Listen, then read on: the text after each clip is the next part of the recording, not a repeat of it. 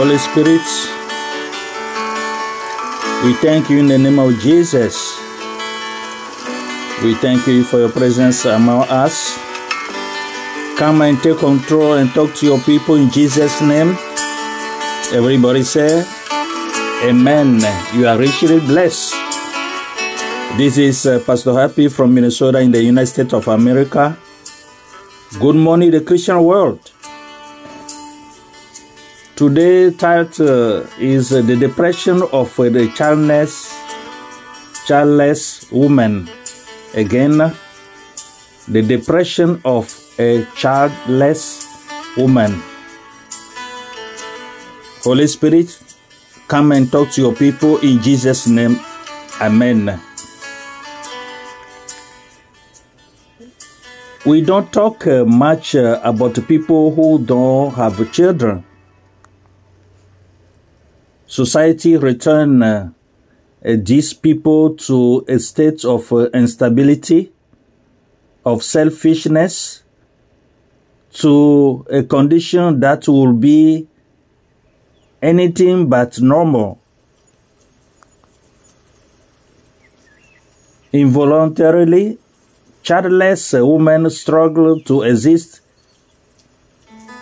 socially and find themselves victims of a form of in- invisibility and social guilt. This is from the writer Lawrence Chatton.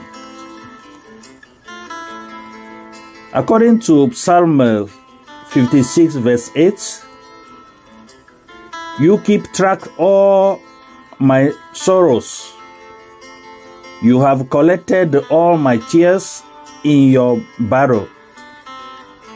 You have recorded each of each uh, one in your book. Psalm 56, verse 8. Springtime is a beautiful reminder of a new life blooming after a harsh winter. Mother's Day may be a reminder for some women longing for new life within their wombs. Each month seems to be disappointment after disappointment when it's another negative pregnancy test. God allows for disappointment to happen in our lives sometimes. All things come or don't come to cultivate the fruits of the Spirit in us. Whether we were expecting them to happen or not, they conform us to the image of Christ. When we are disappointed, we have the opportunity to praise God no matter what. He is worthy of our praise and thanksgiving, even in the midst of uh, our questions and sorrow.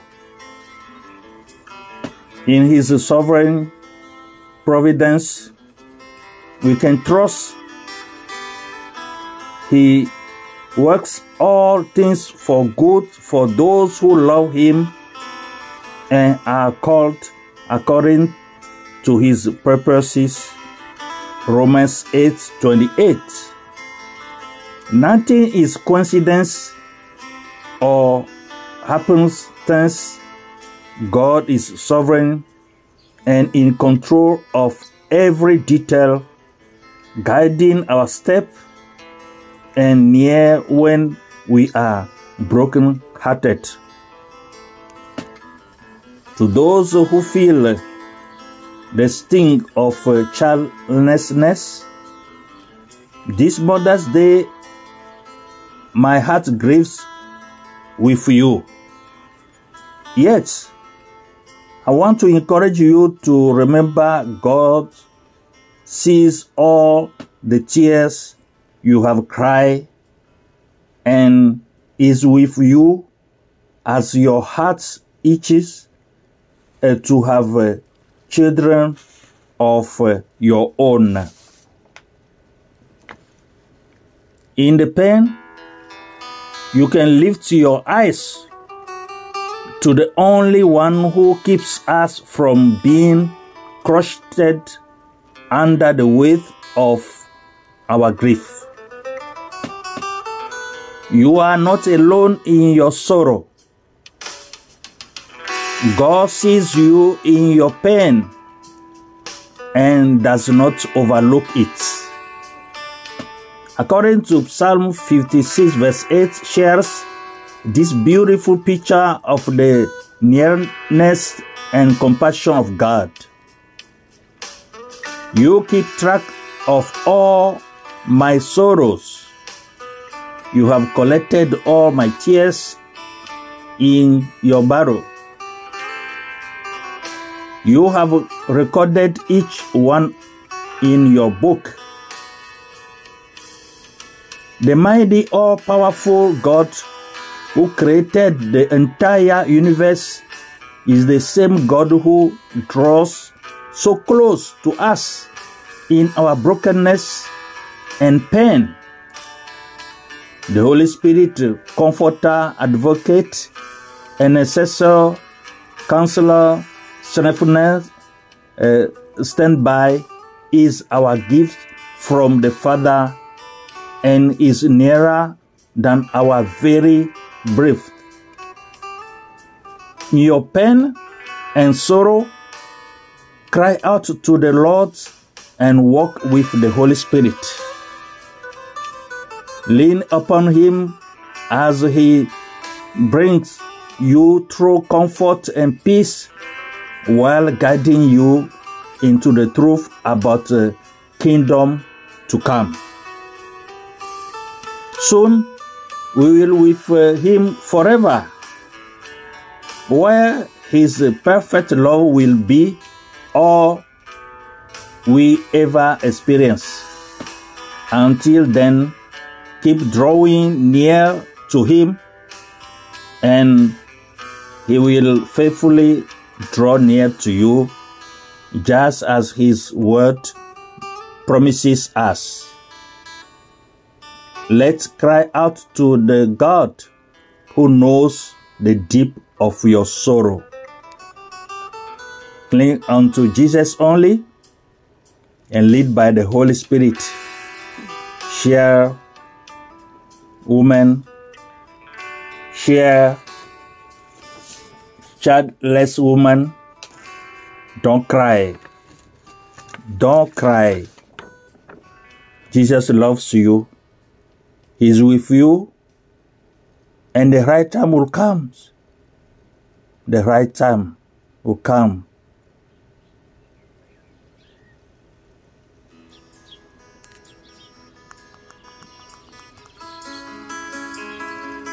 May God bless you and strengthen you.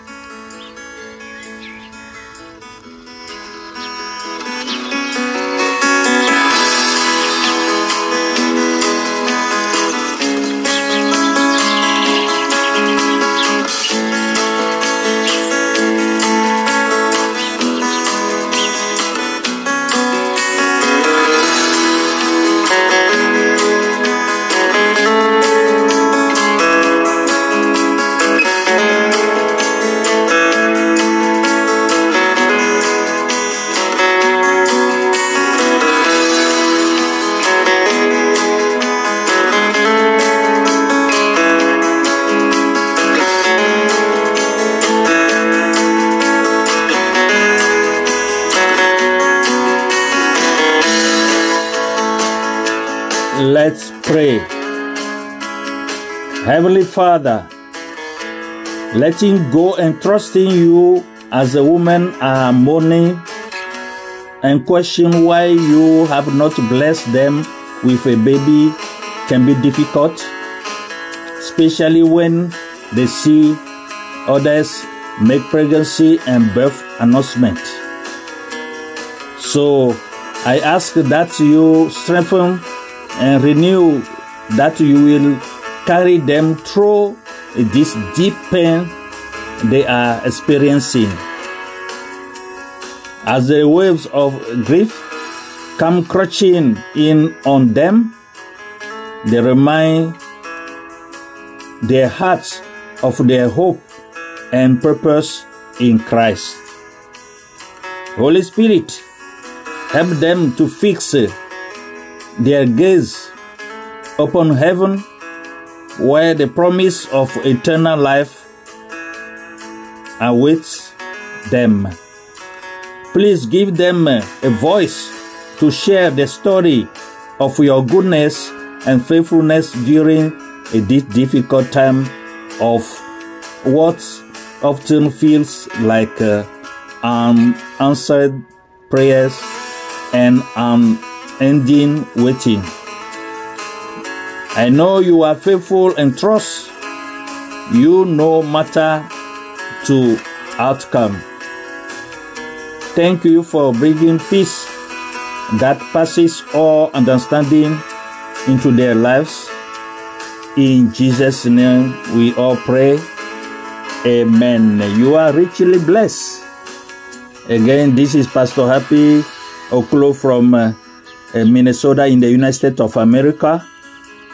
Please don't forget to visit uh, our podcast, God's Able Ministries on the Seat and Call, and to listen to the new and biblical teaching, all biblical teaching in English, in French, and in Ewe or Mina keep sharing with uh, your friends and your families, etc. And may God richly bless you. Also, don't forget uh, to apply this Anchor and to put it in your cell phone, the application Anchor to have uh, our messages, our biblical teachings forever, wherever you will show up, you will be, and keep uh, moving with the Holy Spirit. By the God grace, see you next time. May God richly bless you again. In Jesus' name, amen. Amen and amen. Have a wonderful weekend and week too. A wonderful month. We are very close to the month of June. Have a blessing, a blessing, blessing month of June ahead. In Jesus' name, Amen.